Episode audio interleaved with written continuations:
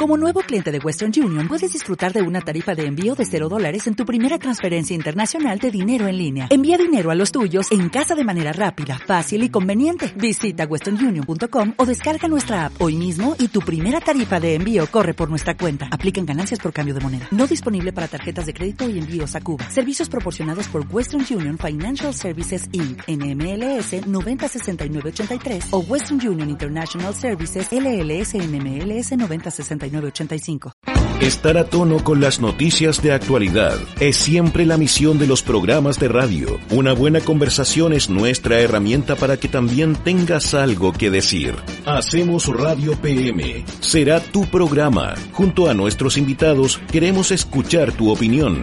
Hacemos Radio PM en Ritoque FM 107.9. María José Tapia, Eduardo Fuentes y Javier Tobar serán quienes te acompañen cada lunes a las 20 horas. Adelante, ya estamos al aire. 20 horas con 3 minutos, ¿cómo les va? Bienvenido, el día lunes 29 de marzo, ya terminando el mes número 3 del 2021, eh, en esta nueva reunión de día lunes, ¿cierto? En esta mesa redonda, esta mesa interesante aquí en, en Rito FM, Sonidos Eternos para para conversar de la contingencia, el análisis político, lo que, lo que está pasando en nuestro país, que, que no es menor, ¿eh? están pasando, algunas cosas están pasando en nuestro país, eh, yo creo que hacía rato que podríamos colocar una agencia de noticias, porque yo creo que noticias sobran y, y nos iría bastante bien con una agencia de noticias. Oye, evidentemente que en este día lunes tenemos dos grandes invitados junto a nuestro panel, como siempre, junto a María José Tapia, Javier Tobar, que ya los voy a saludar. Y también tenemos dos tremendos invitados candidatos a constituyente que, que nos van a ayudar a desmenuzar lo que está pasando hoy día, a, tratar de armar un poquitito el rompecabezas de la contingencia, de la política, lo que va a pasar con el futuro de este proceso electoral, ¿no? Que, que, nos tiene a todos ahí bajo el alero de la incertidumbre, que, que cuando uno habla de expectativas también pues se le pueden caer las expectativas a la gente, a los votantes, a los que tienen tanta esperanza en este proceso constituyente, sobre todo, y en el resto de las candidaturas. Así que, María José Tapia, ¿cómo te va? Bienvenida. ¿Cómo estás, Eduardo? Un saludo grande a todas las auditores y auditoras. Eh, un saludo también a quienes nos acompañan en este gran panel que, como bien decías tú, yo creo que dada la contingencia da como para sentarse a desmenuzar como a desmenuzar, a sacar las variables, eh, a ir, ir, viendo un poco cómo, cómo tratamos o intentamos de, de buscar certezas, ¿no? Que, que, yo creo que es algo que hoy día particularmente desde el fin de semana eh, todas y todos nos encontramos, eh, uno como ciudadana, eh, agobiada, como con esto que sí, que no, que aquí, pero resulta que también hay una situación sanitaria sumamente crítica. Y también es interesante, eh, y, creo que valoro mucho el que estén acá, eh, la visión desde las candidaturas a quienes les afecta directamente también esto. Entonces, desde ahí yo creo que es interesante conocer eh, lo que nos tienen para contar eh, desde sus visiones, tanto Yanina como Rodrigo. Muchas gracias. Javier Tobar, ¿cómo te va? Hola Eduardo, hola María José, bien, bien, muy bien. Aquí, bueno, expectante, yo creo que como buena parte, pero no tanto como nuestros dos invitados, que imagino que habrán estado bastante más expectantes que nosotros. Y bueno, una vez más, eh, muy bien, jefe Eduardo, con, con los invitados, ¿eh? porque son dos incumbentes eh, que, que están, que van directamente en, la línea de lo que, salgamos un poco del COVID, o sea, no hay imposible salir ese COVID, ¿no? Pero eh, es como un efecto transversal del COVID, lo que la decisión que tomó el gobierno ayer, bueno, la tenía tomada hace rato, pero lo anunció ayer. Así que bien, contento, y como decía la María José, bueno, sentarnos a desmenuzar un poco, pero con incumbentes, eso lo ser muy, muy entretenido esto. Oye, y hay otro concepto que a mí también me gusta, pero, pero que no sé si a todo el mundo le gusta, pero, pero es bueno ponerse a especular de repente, ¿cierto? Porque de repente uno, por ejemplo, cuando en, la vereda futbolera, yo me formé en el fútbol, digamos, eh, como reportero, como informador de cancha, en la época que podíamos estar, estar detrás del arco, ¿no? En esa época. Y, especulemos a, cuál va a ser la formación del otro equipo. Evidentemente están entretenidos especular, ¿no? Así que vamos a presentar a nuestros tremendos invitados. Yanina Figueroa, candidata constituyente Distrito 7. ¿Cómo te va, Yanina? Muy bien, Eduardo, muchas gracias por la invitación a Radio Ritoque. Un saludo cariñoso a la gente que nos está escuchando en sus casas y nos está viendo por las redes sociales. Un saludo cariñoso a Javier, a María José y a Rodrigo. Rodrigo Reyes, candidato constituyente, Distrito 7 también.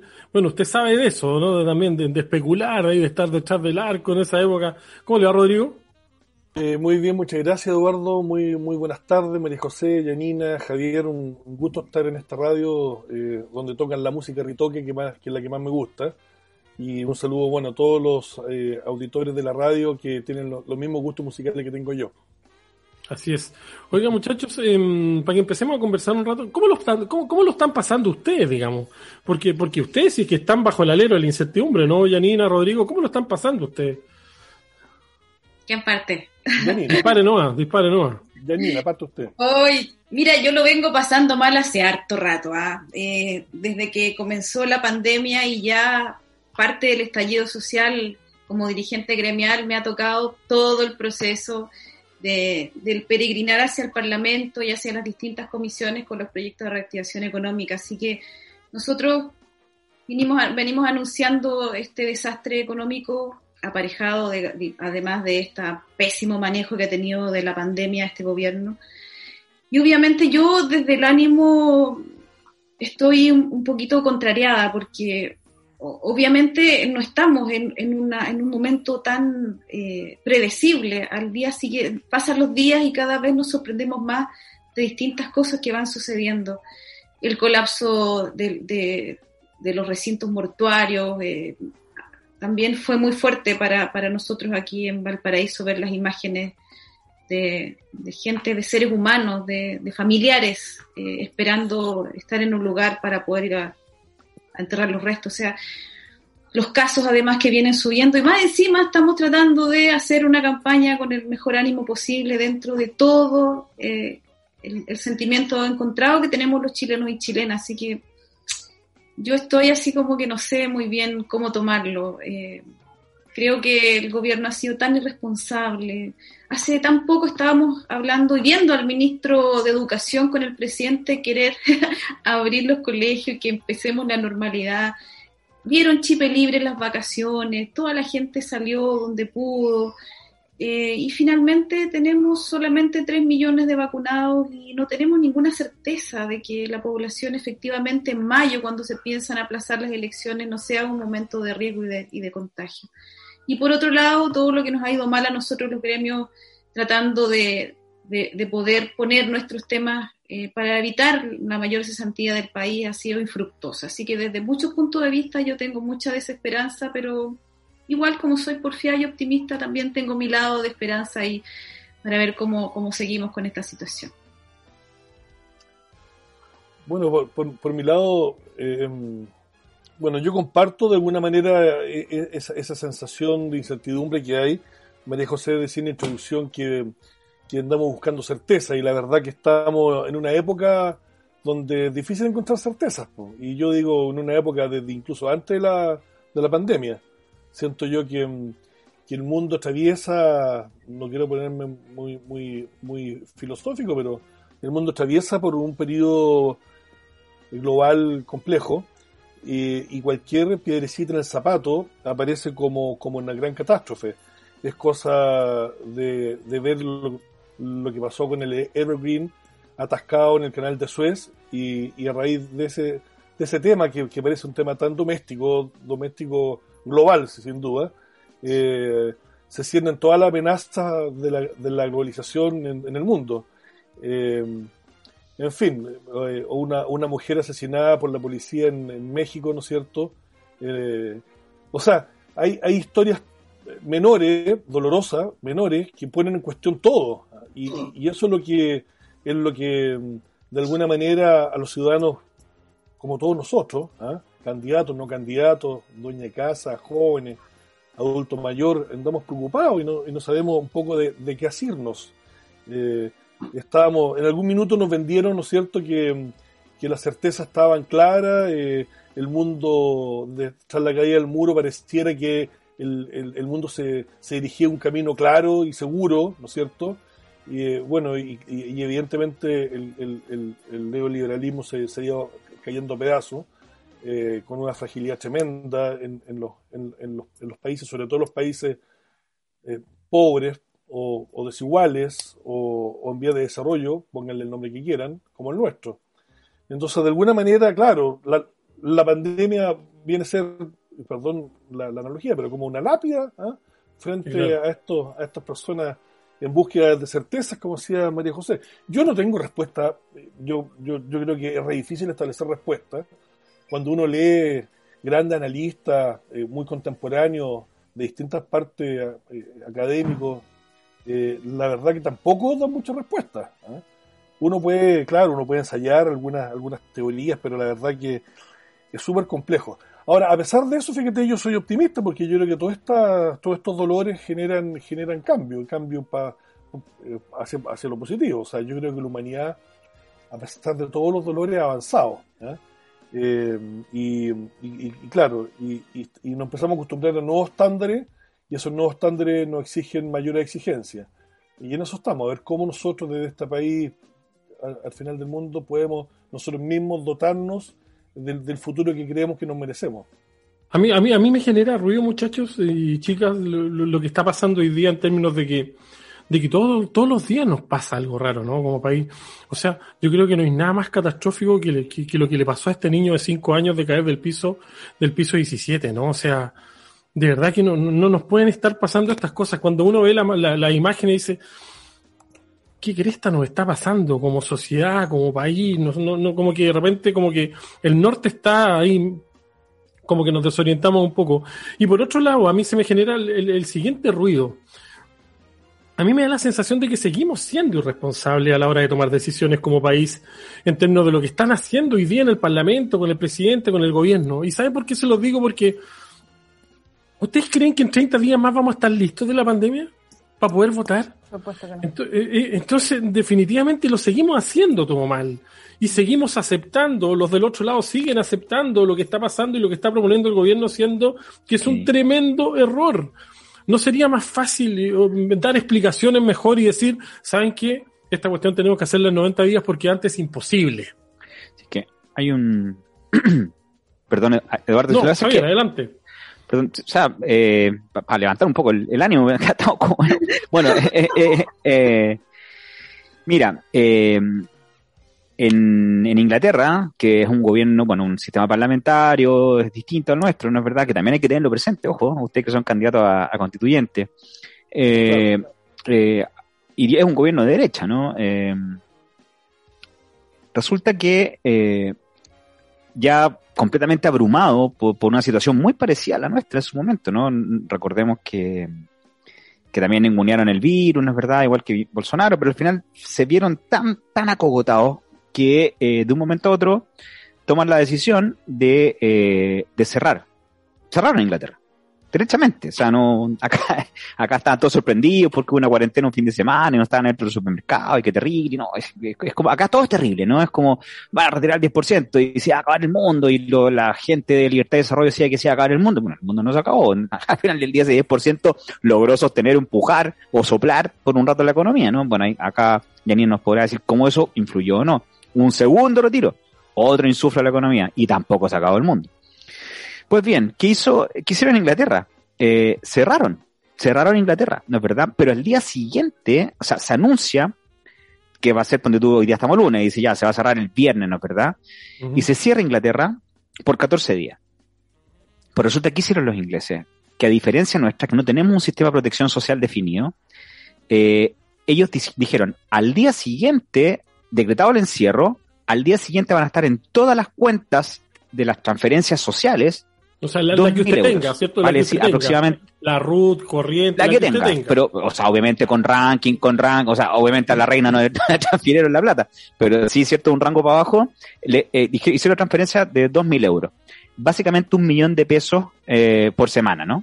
Eh, un millón de pesos por, o sea, dos millones de pesos por 14 días. Va a decir, decretaron la medida y entregaron dos millones de pesos. Y 90 días después, 90 días después de 14 días de estar cerrado Inglaterra. Ojo. 90 días después, recién hoy día, se empiezan a ver resultados a la baja, bajas considerables, no bajas de meseta, todas estas cuestiones que inventaron de, de, del alpinismo, ¿no? Tomaron términos del alpinismo, empezaron a inventar temas, no. Al día de hoy, 90 días después, se empezaron a ver las, las, las bajas, vale decir, si vas a decretar una medida tan severa en las restricciones de las libertades públicas, y tan, que afectan tanto a la pequeña y mediana empresa, tú transfieres directamente. Pero como yo no me quiero quedar y, en las críticas al gobierno, que ya son bastante, ya son comidas aburridas, es decir, ¿por qué diantres no se hacen las cosas bien? Chile tiene plata. Ustedes lo saben, ¿no es verdad? Janina lo sabe, todos los que estamos acá, Rodrigo lo sabe. Chile tiene plata para hacer eso.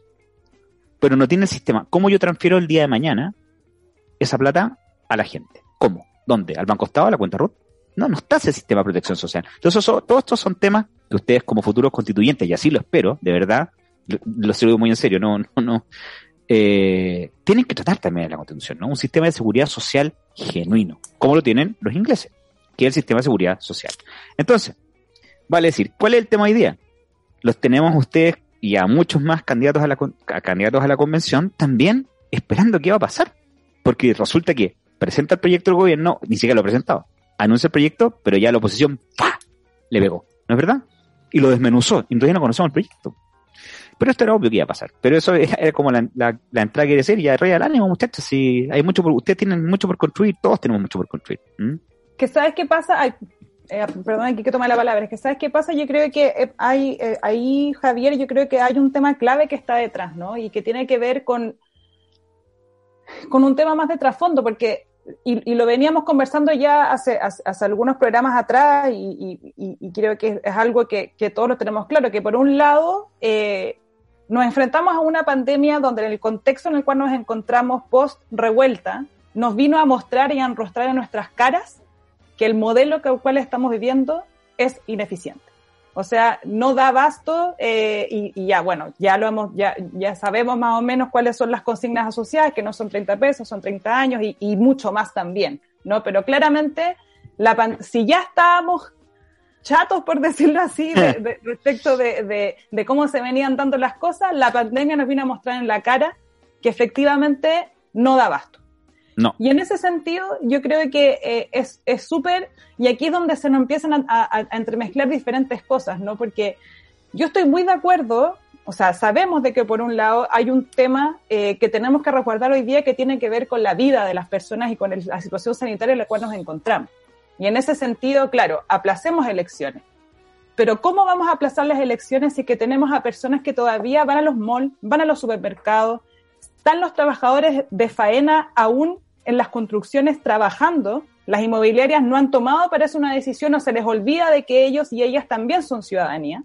Entonces, de alguna manera es como, ok, enfrentemos esta situación, pero unos pocos la enfrentan de una manera acomodada y el resto que se las arregle.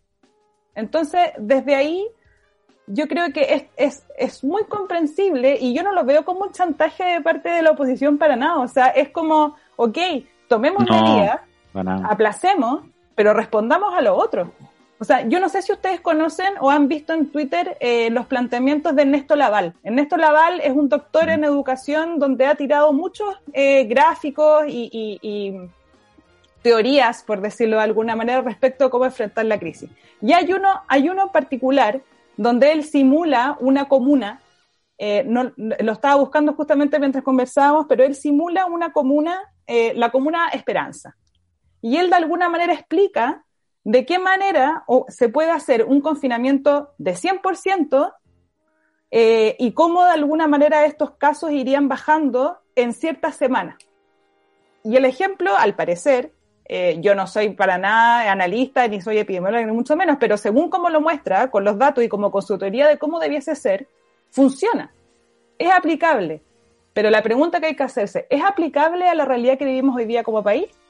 Me parece que no. Y ahí es donde está la deficiencia. Ahí es donde yo estoy eh, completamente de acuerdo con que cualquier solución, o sea, cualquier medida de aplazamiento de las elecciones tiene que ir sí o sí de la mano a endurecer las medidas sanitarias y, eso corresponde a que el Estado, a que el gobierno se ponga con temas económicos y se ponga a dar el sustento necesario para que efectivamente todas las familias, todas las familias de todo nuestro país puedan estar en sus casas relativamente tranquilas y tranquilos. De lo contrario, evidentemente que en un mes más vamos a seguir quizás peor. Recordemos que estamos, o sea, ¿Qué más que estamos acercándonos a lo que va a ser el invierno? No sabemos cómo se va a comportar esto en invierno. Entonces, em, claro, o sea, yo creo que, que es, por un lado está ese, ese, este, este tema de meter la variable respecto al, al, a lo que es las medidas de economía. Pero por otro lado, y aquí termino con este punto, eh, y, y, quizás me voy a pegar un salto en la conversación, pero lo voy a dejar igual eh, sobre la mesa, me parece que es necesario, eh, y tomando en consideración que nuestro país además es un país de múltiples catástrofes de todo tipo, no solamente la situación de pandemia, somos un país sísmico, sabemos todo lo que, lo, lo, los terremotos, lo que ha sucedido, bueno, todo lo que sabemos eh, respecto a lo que, lo que nos ha pasado, eh, me parece que también sería interesante abordar en el mediano plazo qué pasa con nuestro sistema electoral, uh -huh. qué pasa respecto a los, a los sistemas de votación que hoy día tenemos. Porque si, no, si Chile tuviese un sistema, por ejemplo, de ampliación del voto, entendiéndolo como votación, eh, voto postal, eh, una domiciliaria y etcétera, quizás la situación sería menos compleja. Quizás podríamos eh, aplazar las elecciones garantizando el derecho a la participación también. Y no hay que perder ese foco. Y ese foco, al parecer, hoy día está supeditado, obviamente, a la crisis en la cual nos encontramos hoy día, sanitaria, pero creo que también es un tema que hay que mirar y, ojo, las organizaciones de la sociedad civil, y, de, y es desde, de, de, desde, yo vengo con, con, mi proyecto, ahora nos toca participar, al que pertenezco, lo hemos dicho hace bastante tiempo, pero todavía no nos escuchan. Oye, yo, yo a diferencia, para darle la palabra a Yanina y a Rodrigo, que evidentemente hay mucho que aportar, yo a diferencia Javier, yo tengo una, una, una tremenda diferencia con Javier, no sé si es tan grande, pero es una gran diferencia en términos oh. de, que, de, de, de, que Javier no le, no le transferiría las, las 350 lucas a la reina Isabela. Yo, evidentemente, yo, yo, yo sí se las transferiría porque, porque evidentemente el sistema sería más fácil. Yo creo que si, si queremos que todos estemos eh, en un sistema funcionando de manera igualitaria, podríamos decirlo, yo creo que sería bastante más fácil. ¿Sabe qué? Por ruta esta cuestión le vamos a transferir 350 lucas a cada chileno, pero que es en la casa más tranquilo, ¿no? Yanina Rodrigo. Sí, yo también tengo una diferencia con Javier porque Megan y Larry ya no necesitan ser financiados, así que... Podríamos... Con la entrevista con Lava Warframe, claro. Oye, no, muchachos, volviendo al punto siendo serios. Eh, yo creo que desgraciadamente tenemos que ser majaderos para decir eh, y ahí no, ahí discrepo un poquito con Javier, es que finalmente quien nos gobierna tiene una tremenda responsabilidad en lo que nos está pasando. No hay duda. Eh, va a ser imposible nosotros asemejarnos a Inglaterra porque desgraciadamente estamos a años luz de un país como ese, tanto culturalmente eh, como en la calidad de la política, que es evidentemente superior a la nuestra.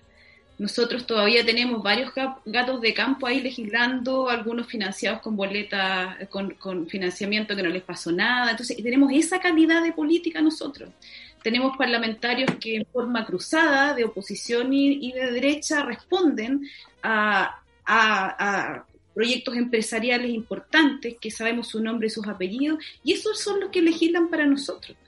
Y yo lo digo con mucho conocimiento de causa porque cuando a mí me tocó todo el año 2020 estar en las comisiones de Hacienda y Economía, uno de los temores que tenían los parlamentarios de oposición era cómo nos vamos a oponer al proyecto de reactivación económica si la gente después se nos va a tirar encima. Y nosotros le decíamos, con educación cívica, ¿qué es lo que, está, qué es lo que esconde este proyecto de reactivación? Esconde básicamente entregar los mayores recursos a las empresas que venden hasta un millón de UF y eso hay que explicárselo a las personas.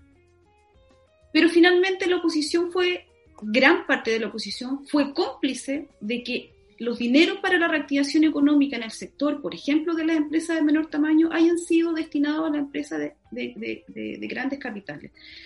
Entonces, Hoy día estamos frente a una decisión que toma el Ejecutivo para decir que se aplacen las elecciones básicamente en un mes. Y por otro lado tenemos los expertos que dicen eso no va a parar contagios. Pero también tenemos argumentos que en la elección pasada del plebiscito no aumentaron los casos porque la gente salió a votar. Pero aquí el problema de fondo es que los chilenos y chilenas tienen que parar la olla y para parar la olla, este gobierno no se ha abierto a un bono o a un, eh, eh, ¿cómo se llama? Un, sueldo de, emergencia. Y yo lo que siento es que cuando los gobiernos gastan más, su calificación de riesgo baja. ¿Y a quién afecta la baja de la calificación de riesgo? efectivamente a los grandes capitales de este país, que está concentrado en las puñados de familias que todos conocemos. Entonces, detrás de que el gobierno no quiera gastar y que no quiera invertir en los ciudadanos y ciudadanas, tiene que ver la calificación de riesgo. Y yo creo que eso es el meollo del asunto.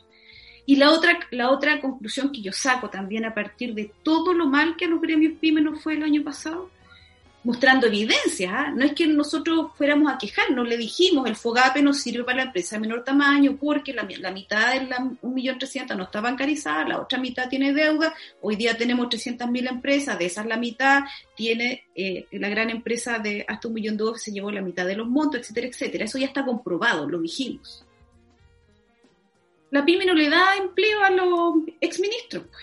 Aquí no va a venir a dar ni un Valente, ni, ni un Fontaine, ¿me entiendes tú? Ni, ni un Brione, no van a dar a la pyme a trabajar, van a dar a la gran empresa, por ende ellos responden a quién les va a parar su olla eh, más, más cuica, digamos, ¿no? la olla que tiene uno.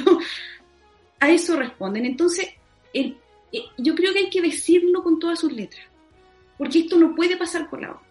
Porque además el año, el año 2019, cuando todos nos quejábamos de dónde estaban los expertos en este país que no avisaron nada de lo que iba a suceder, hoy día yo prefiero escuchar más a la gente, común y corriente. La otra vez anduve en la feria y los feriantes todos decían, por favor señorita, no más FP, son unos sinvergüenzas, se quedan con nuestra plata. La gente es la que sabe hoy día, no los expertos, no tienen ni idea. Todos han fracasado. Los economistas han fracasado, los sociólogos han fracasado, desgraciadamente. Porque, ¿quién, a ver, ¿quién nos defiende a nosotros? Si, si finalmente también tenemos una crisis de indefección, ¿por quién, nos defiende? Ni el Chapulín Colorado, ¿cierto? O sea, ni el Chapulín Colorado, nadie nos defiende. Uno mira, mira la oposición, trata de decir, por lo menos yo que soy una mujer de oposición, uno ve a los parlamentarios y están todos con algún tipo de, de, conflicto. ¿ah? De, Pero Conflicto pero, pero, ese, lado, claro, se va por el lado. Y, y, tú, Eduardo, o sea, perdón, eh, Rodrigo, ¿tú cómo lo ves desde tu lado? Porque, claro, eh, tú de una otra forma también te desempeñas en el área de, de asesorías, pero también de la, de, la, de la pequeña y mediana empresa. Ustedes dos son candidatos de oposición, me imagino que de oposiciones distintas, o, o por lo que veo por las listas, pareciera ser distintas, pero tiene un discurso similar. ¿Cómo lo ves tú, Rodrigo? Mira, sí, sí no, bueno, hay, han tocado hartos puntos con la ronda más larga. Hay, hay temas que ya no, no volver a tocar, pero eh, aquí, aquí no, no, fueron 30 pesos, como decía María José, pero tampoco fueron 30 años, ni, ni, ni 50 años, ni 200 años. Aquí han sido 500 años. ¿eh? O sea, la construcción de nuestra república, la construcción en Latinoamérica, en nuestras sociedades, ha sido, eh, ha sido una construcción desde una desigualdad tremenda. Entonces, cuando, cuando se aplican medidas eh, económicas, sociales, culturales, políticas hoy día, que pueden ser tan, tan buenas en Inglaterra, en Francia o Portugal, y acá no funcionan, es porque ocurre lo que decía, creo que Javier decía, que claro, aquí no tenemos un sistema previo a esta crisis, un sistema previo que nos permita, por ejemplo, llegar con ayuda a las cuentas RUT de todos los chilenos. Cuando tenemos una crisis eh, previsional, nos damos cuenta que, el, que, eventualmente voy a decir algo que puede ser impopular, ¿ah? que puede que no, me, que no me dé ningún voto, pero las cosas hay que decirlas como son, por lo menos por eso estoy acá, digamos. ¿ah? Así es. Todo el mundo le echa la culpa a la FP. ¿ah? Yo no la voy a defender a la FP, por supuesto, pero, pero el, el, problema es que la gente, incluso que está en FP, tiene grandes lagunas o tuvo 40 años de sueldo muy bajos. Entonces, tengas el sistema que tengas previsional cuando, cuando igual se, eh, cuando, cuando igual tú vas a considerar una parte importante o la mitad eh, eh, de tu proyección como, como un ahorro individual, ¿ah? finalmente va a ser bajo en la medida que tú no hayas tenido bueno, buenos sueldos, buenos empleos. ¿ah? Entonces, cuando, cuando nos cuarentenamos, claro, en Europa se cuarentenaron 15 días, un mes, y la verdad que no hubo grandes problemas. O lo subo, ¿ah? lo subo, pero pero aquí en 40...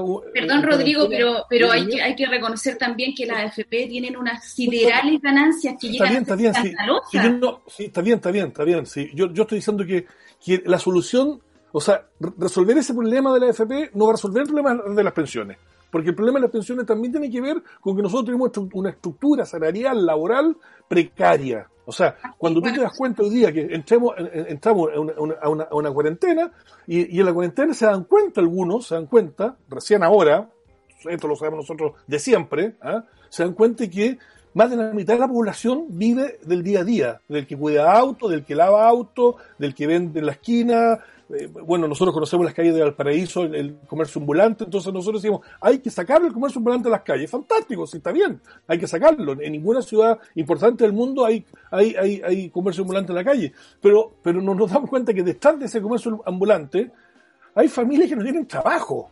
¿ah? O sea, tú no sacas nada con mandarla no sé, a la punta del cerro en una feria artesanal esa gente para que venda su producto cuando están en la calle Uruguay, porque en la calle Uruguay pues, esa gente allá y venden. Si se van a no sé dónde no van a vender nada. Entonces, nosotros tomamos medidas que no necesariamente son del todo malas, pero, pero son medidas que son ineficientes para nuestro país porque nuestro país tiene una deuda tremenda, no de 30 años, ni de 50 años, ni, ni, siquiera desde la época de la dictadura, sino que son una deuda que tiene que ver con una desigualdad profunda, arraigada en nuestro ser. ¿eh? Entonces, nosotros decimos, por ejemplo, tenemos que cambiar la educación, tenemos que ser escuela inclusiva. ¿Qué sacas tú con hacer escuela inclusiva si nadie, o sea, si tenemos barrios que, están segregados? ¿eh? Hay barrios que están segregados completos. O sea, tú no puedes tener escuela inclusiva en un lugar donde puras poblaciones callampas versus una, una, una, educación eh, inclusiva, no sé, en, en la dehesa al final se va a reproducir, por muy buena que sean ambas escuelas, se va a reproducir la desigualdad, donde ya están los ricos y ya están los pobres. O sea, un cambio de fondo de nuestro país pasa por por trabajar con otras desigualdades que no tienen que ver necesariamente en lo inmediato con, con eh, eh, eh, equiparar los sueldos, equiparar los empleos, porque es un tema que es mucho más profundo, tiene que ver incluso cómo están distribuidas las ciudades, incluso desde el punto de vista urbanístico. ¿ah? Yo creo que el tema más profundo aquí, disculpa que te interrumpa, el tema más profundo aquí es la concentración económica. Bueno, pero parte, pero no solamente la concentración económica, sino la concentración ideológica. O sea, no es posible, por ejemplo, que un marino que un marino que no sea católico no pueda llegar a ser almirante. No, es posible que un niño que es ateo sea discriminado en su escuela. ¿ah? O sea, aquí hay una desigualdad tremenda. Hay, ciertos valores inculcados, conculcados en nuestra ciudadanía, que hace que la desigualdad no solamente sea una, una desigualdad de lucas en el bolsillo, ni de pensiones, ni de vivienda. Hay una desigualdad cultural muy profunda. Y esa desigualdad cultural que nos tiene a todos de alguna manera siendo tributario de una misma matriz ideológica que tiene que ver con el, un catolicismo exacerbado, ¿no es cierto?, que tiene que ver con, con una forma de ver eh, el desarrollo normal de, de, la familia, normal entre comillas, digamos, ¿ah? versus respetarnos a todos en nuestras diferencias. ¿ah? O sea, que efectivamente, o sea, hoy día, hoy imagínate que tenemos eh, tenemos una, una, clase social en nuestro país, que son las Fuerzas Armadas, digámoslo derechamente, que tiene seguridad propia, que tiene barrios propios, que tiene escuelas propias, que tiene pensiones propias, ¿ah? hospitales, ¿ah? que, tiene hospitales propios. O sea, ¿por qué, por qué un, hijo de marino, un hijo de militar, ¿ah? en buena hora que lo tengan, tiene una, una, calidad de salud o una calidad de seguridad de barrio que no tiene otro, otro hijo en este país? Pero lo, lo, tenemos normalizado. ¿Por qué no puede llegar un almirante eh, en, en, este país a ser ateo, por ejemplo? Si yo no creo en Dios, ¿Ah? No, pero tenemos normalizado que las, fuerzas matrices, ¿no tienen sus capellanes. ¿ah? ¿Por qué tenemos que tener un capellán en, la, moneda? Entonces, perdone que, ponga el ejemplo de, la fe, digamos, pero es un ejemplo. El laicismo, pero está muy bien. El, tema del laicismo es clave. el tema del laicismo es clave. Por supuesto. Y eso no se toca, eso no está. ¿ah? Algunos están más preocupados de, no sé, de los derechos de, las mascotas, y, lo digo un poco con, con, ironía, digamos, porque he escuchado están más preocupados del derecho de la mascota que por cuestiones que son centrales. Ahora, yo creo que tenemos que cambiar el régimen político en este país de todas maneras. Es urgente, eso es matiz. ¿ah? Tenemos que cambiar, creo que lo decía Yanina, estoy absolutamente de acuerdo. Nosotros tenemos que tener, tenemos que extender nuestra democracia. ¿ah? Nuestras elecciones no, no pueden remitirse solamente a elegir un presidente cada cuatro años, un senado. Nosotros tenemos que tener una población que, con plebiscitos vinculantes ¿ah? a nivel a nivel comunal, a nivel provincial, a nivel regional, donde nosotros y además que plebiscitos que puedan destituir autoridades. ¿ah? Entonces, nosotros tenemos que profundizar nuestra democracia, tenemos que hacer una re-regionalización, incluso yo le cambiaría el nombre de regiones, y tenemos que cambiar el, régimen político, y yo creo que por ahí recién, recién podemos empezar a cambiar el país de aquí a 40 años. Oye, esta, esta, conversación está muy entretenida, pero yo lo voy a invitar a que tomen un respiro y escuchemos algo de rock. Vamos con algo de Foreigner, este es Argent y seguimos conversando en la 107.9. ¿Le gustó el tema o no, Rodrigo? Algo, algo de Foreigner, ¿no? 1981, el disco 4, del disco 4. ¿eh? Espectacular. Seguimos. seguimos un tenemos un melómano, melómano de película acá. Así es, pues, seguimos escuchando el Larry aquí. Vamos con Foreigner y seguimos conversando.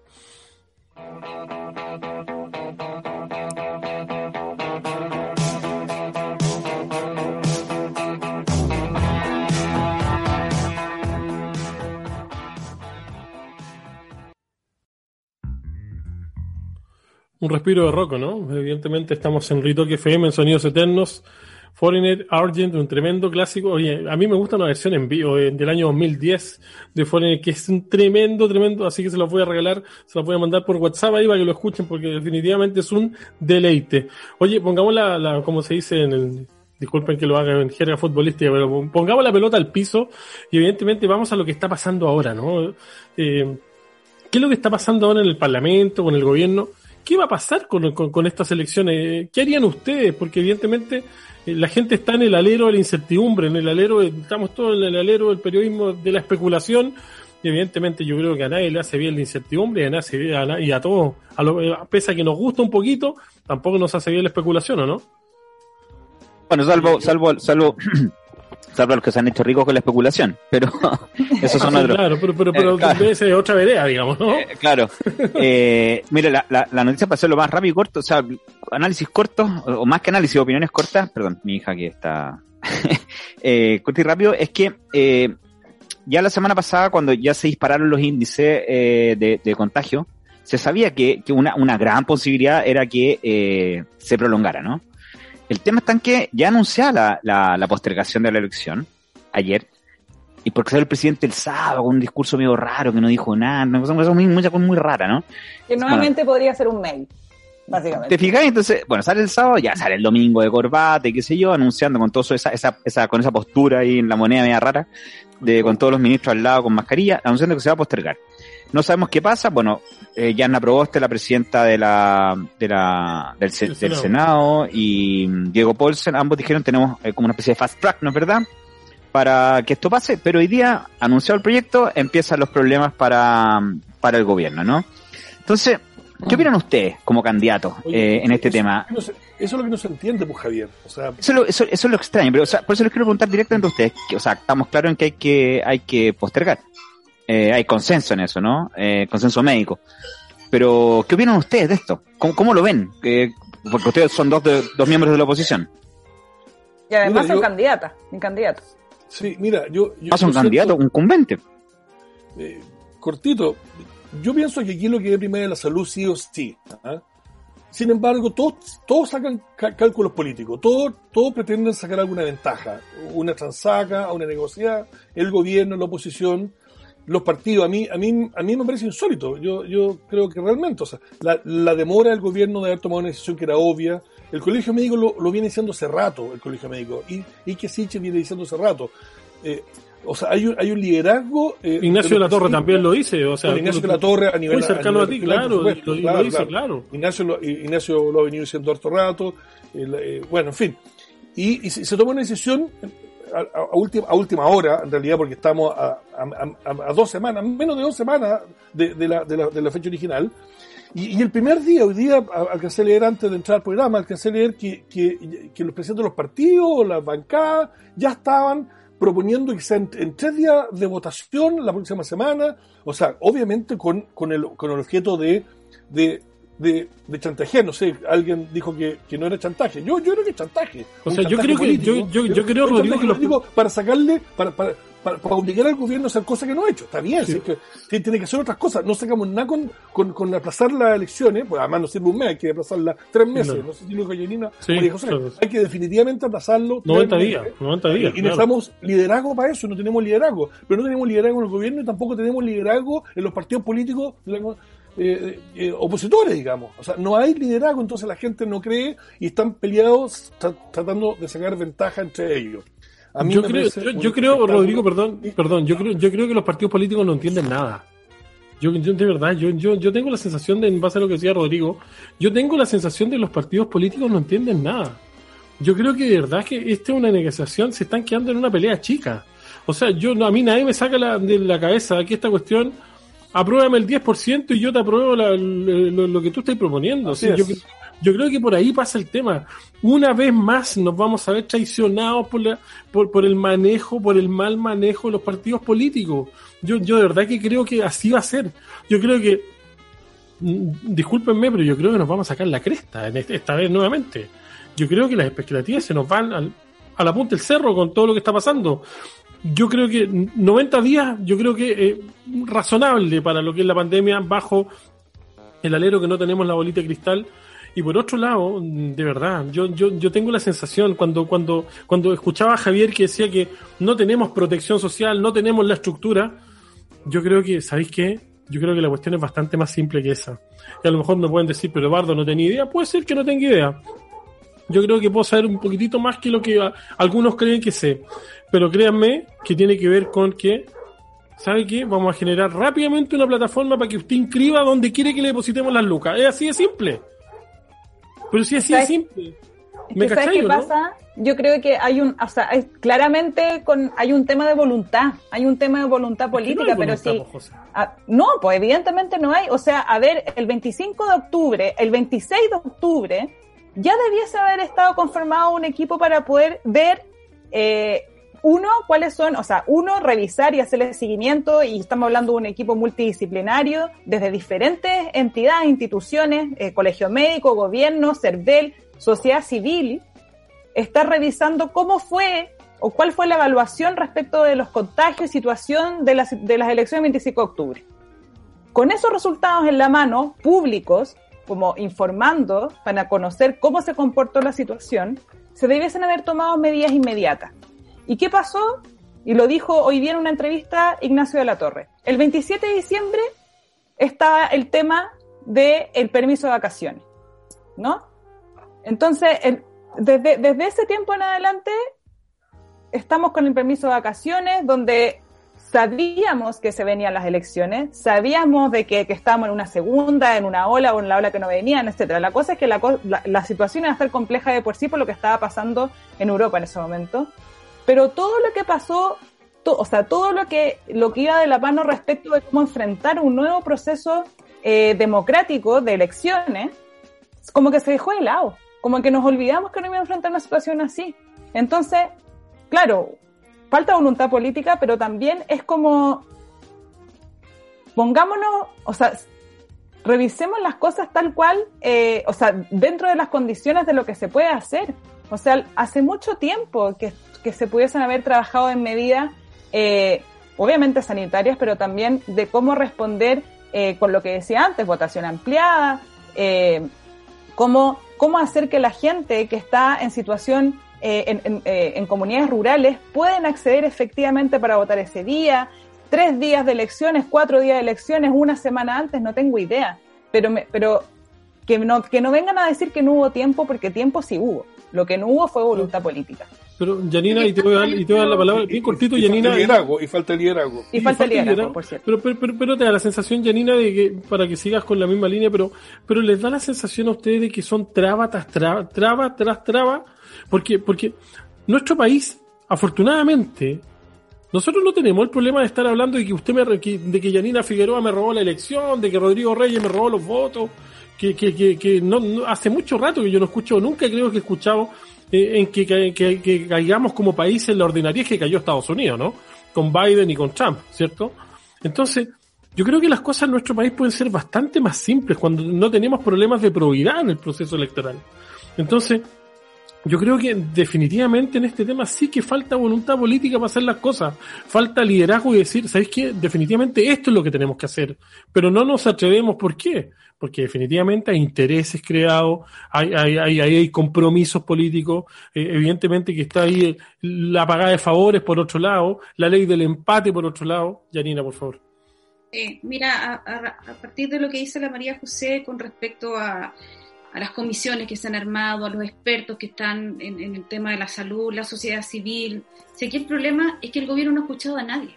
no ha escuchado el colegio médico, no escucha la sociedad civil, no escucha. Y desgraciadamente a nosotros nos gobierna un gobierno. A mí me da la sensación que el barco, este timonel, lo abandonó hace rato. Estamos ahí nosotros tratando de llegar a puerto de la mejor manera que estamos pudiendo como ciudadanos.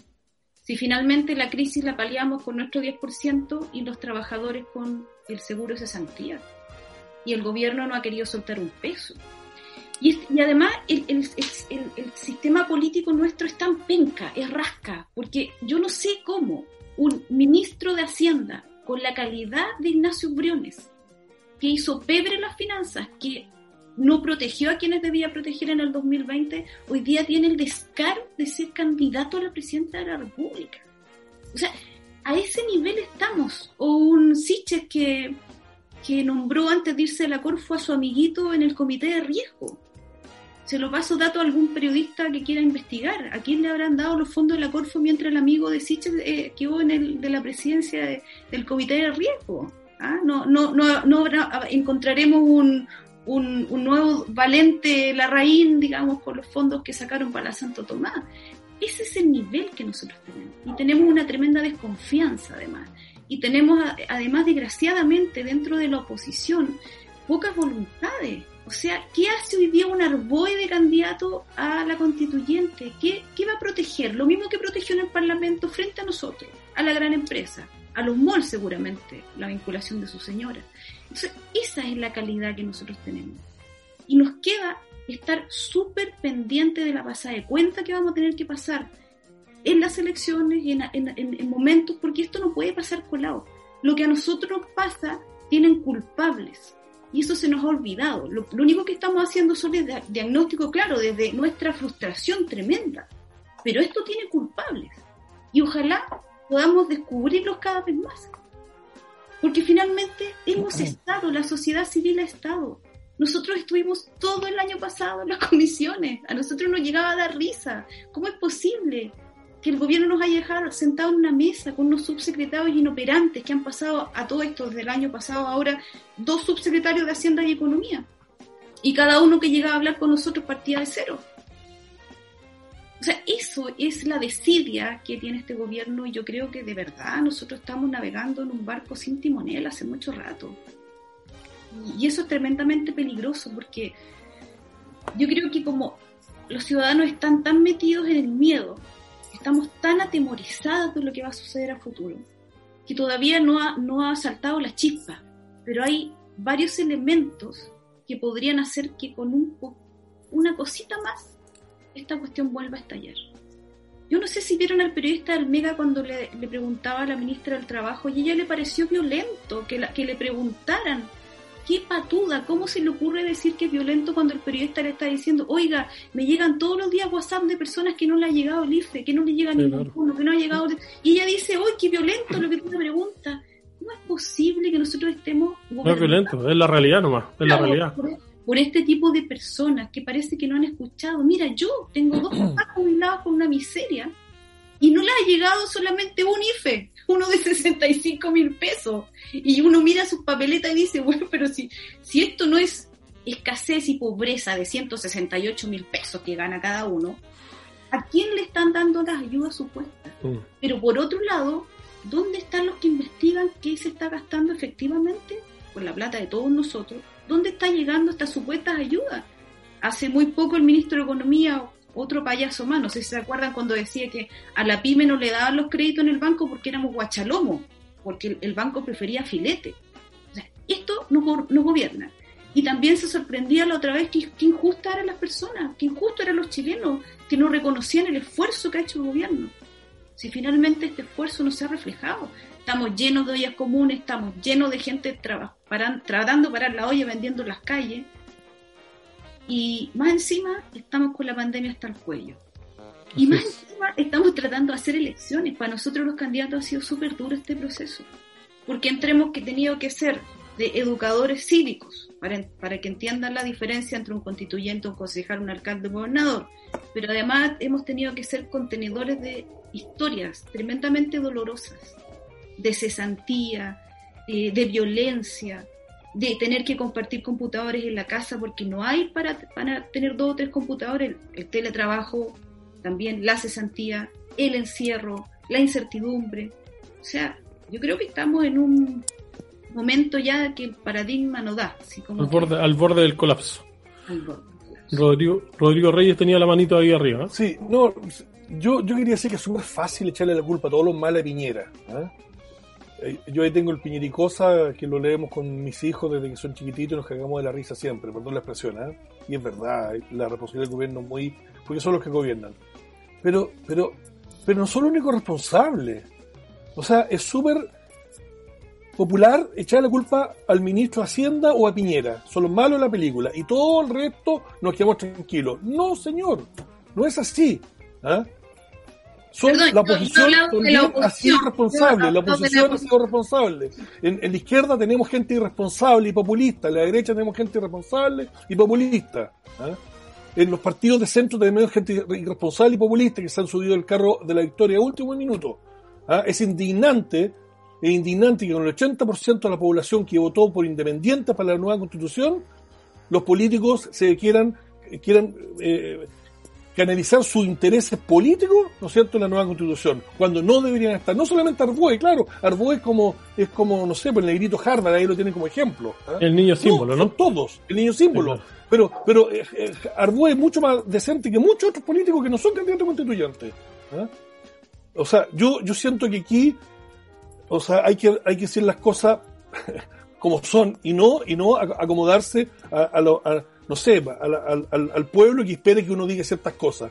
O sea, en esta constitución los independientes deberíamos ser los ciudadanos independientes. Yo jamás he ocupado un cargo público. Deberíamos ser los ciudadanos independientes los que tengamos que entregar al país, porque por supuesto es fundamental, los partidos políticos son fundamentales. Y tiene que haber partidos políticos y tiene que haber clase política. Disculpa, Rodrigo, yo te voy a dedicar un, tema, porque espérate, espérate, espérate, espérate, que están hablando de los independientes como que fueran, fueran eh, digamos, dentro de los independientes hay gente bastante deplorable, te voy a decir. Por supuesto, por supuesto, sí, iba a terminar, iba, iba a terminar. No es iba a terminar. de independiente, pero es la gente, es la gente, este pero es la gente la que tiene que decidir, eh, Janina, es la gente que tiene que decidir por, por independiente. No gente que de alguna está eh, anclada a un relato político, un discurso político, que están obligados, estando en, un conglomerado, eh, en, un partido, en un, en, un, en un pacto, están obligados a decir lo que tienen que decir, no tienen libertad para decir, no tienen libertad Pero, para a, ver, ¿a qué te refieres tú específicamente? a mucho, a, mucho. a Chaín, a Chaín, por ejemplo, a Chaín, yo me refiero a Chaín. ¿ah? Eh, yo, yo, me refiero a la, a la, Pamela Giles, yo me refiero a, a, a Gutiérrez. ¿ah? O sea, te puedo dar, te, te, te dar una lista de nombres. O sea, eh, gente que creen que tienen la verdad absoluta, pero finalmente hablan con la verdad, la, verdad de, de, del timbre del partido o del conglomerado político que tienen en la tarjeta de presentación en la billetera. Hablan con eso, no hablan con independencia de verdad. O sea, porque el gobierno hace algo y lo critican porque solamente porque hay gobierno. ¿ah? En cambio, lo que pasa, Rodrigo, que lo que tú olvidas, espérate, lo que tú olvidas en esta pasada es que cuando el gobierno presenta proyectos que tienen que ver con recursos, es el gobierno lo único que lo puede Por supuesto, claro. Sí, está claro, pero... eso está claro. No, sí está Cuando claro. están presentados los proyectos, también hay una, una responsabilidad que es, primero, principal de un gobierno. Segundo, de una oposición que no fue capaz de ponerse de acuerdo en todo el 2020 frente a la reactivación económica y entre, entre los bonos y todo eso. ¿Me entiendes? Entonces, hay una, hay una responsabilidad principal, obviamente, que es del gobierno. No, claro, pues si, si, si ellos son los que gobiernan, ahí no hay ninguna duda. Ahí no hay ninguna duda. Y, y, y, y, los ministros que han desfilado desde, desde hace ya tres años son una vergüenza. Y el relato que han construido, el, relato comunicacional, el sentido que le han dado a un gobierno sin relato, es, es patético. Si eso, eso, está, eso no tiene duda. Pero hay otros patetismos en la oposición que son también muy criticables. ¿eh? o sea, de, de, hecho, el propio rol de los partidos hoy día, o sea, de, bueno, en fin, no. Yo, se no, se se, oye, si, hay algo que yo donde lo paso bien es en este programa. ¿Qué quiere que les diga? Y a mí se me parte el alma cuando tengo que decir se nos acabó el tiempo. Porque lo estábamos pasando espectacular y la conversa está muy, muy entretenida. Muy buena, muy aparte buena. Que, aparte que es muy interesante, porque son todas mm. las, las posiciones súper válidas y súper buenas. Entonces, me gustaría, en base a nuestro tiempo, eh, entregarle de verdad y de verdad 30 segundos. Janina, Rodrigo, 30 segundos a la José, 30 segundos a Javier, porque nos tenemos que ir para que digan lo que ustedes quieran decir. Yo, yo cedo mis 30 segundos. Perfecto. Ah, para que los digan en, en, yo también los invitados. También Janina, 30 segundos, 30 segundos. 45 cada uno. Un minuto, un minuto tiene, porque son 30 de María José y 30 No, de... que si no. No, no, no. no nos van a tirar la oreja, 30 segundos, vamos, vamos. Ya, no. Oye, yo quiero pedir un tema. ¿Se puede? No, estamos fritos. No, ya no, estamos fuera. Ya, bueno, muchas gracias. El aguante, el aguante de calle 13. El aguante de calle- Quería pillar a Rodrigo, quería pillar a Rodrigo, pero bueno. Eh, Para la otra, para la otra. y- No, a Rodrigo no lo pilláis musicalmente. Sí, No voy a No, lidiar, no voy a lidiar con es música. imposible. Oye, no, bueno, muchas gracias por esta invitación, a pesar de todo lo doloroso que puede ser para todos nosotros lo que está sucediendo, esta incertidumbre, este miedo, igual hay que tratar de, tener esperanza, porque finalmente estamos en un proceso que lo vamos a llevar a cabo, ya sea eh, en este próximo abril, en mayo o más adelante, vamos a dar todo lo mejor que podamos. Yo siento que la candidatura nuestra es tremendamente válida porque surge desde un espacio además que es tremendamente necesario ponerlo sobre la mesa y que son las empresas de menor tamaño, los trabajadores y trabajadoras por cuenta propia y los emprendedores de Chile. Que además impactamos básicamente a 12 millones de personas en el país. Yo quiero agradecer además a toda la gente preciosa que se ha sumado a esta campaña y, decir que bueno, estamos dando lo mejor de, todos nosotros y, esperamos obviamente que, que el país pueda sanar, que pueda sanar eh, de esta pandemia y que después pueda sanar el alma, porque lo que nos, nos viene después seguramente eh, va a ser una dolorosas a lo mejor enfermedades psiquiátricas porque ha sido demasiado fuerte para todos nosotros.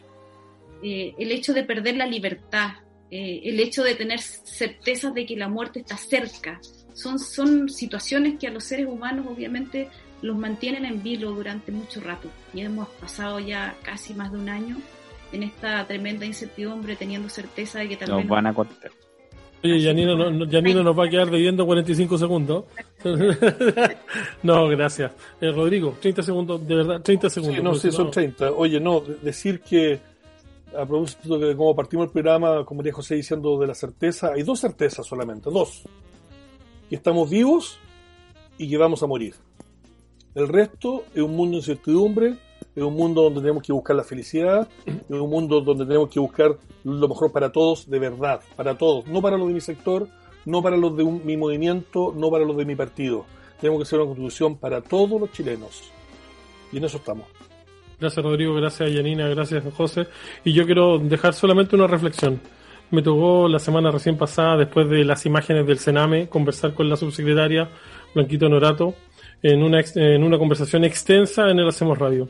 Y créanme que después de seguir investigando lo que sigue pasando en el Sename, definitivamente nos damos cuenta de que nos siguen mintiendo al interior de lo que está pasando en cada uno de esos hogares. Definitivamente es impresentable, definitivamente es vergonzoso y lo peor de todo es que es muy, muy doloroso. José, Javier, Yanina, Rodrigo, gracias por estar como siempre en el Hacemos Radio PM. Un abrazo y cuídense mucho. Que estén muy bien. Un abrazo, muchas Los gracias. dejamos invitados a que sigan en la 107.9 y hasta el próximo lunes a las 20 horas. Chao, chao. Nuestro equipo de Hacemos Radio PM se despide hasta una nueva jornada en Ritoque FM. Tú eres nuestro mejor panelista. Te esperamos, porque juntos hacemos Radio PM. Nos encontramos el próximo lunes a las 20 horas en el 107.9 FM. Ritoque. Sonidos eternos. As a new Western Union customer, you can enjoy a $0 transfer fee on your first international online money transfer. Send money to your family and friends back home the fast, easy, and reliable way. Visit westernunion.com or download our app today to get started, and your first transfer fee is on us. FX gains apply, not available for credit cards and transfers to Cuba. Services offered by Western Union Financial Services Inc. and MLS 906983 or Western Union International Services LLC and MLS 906985.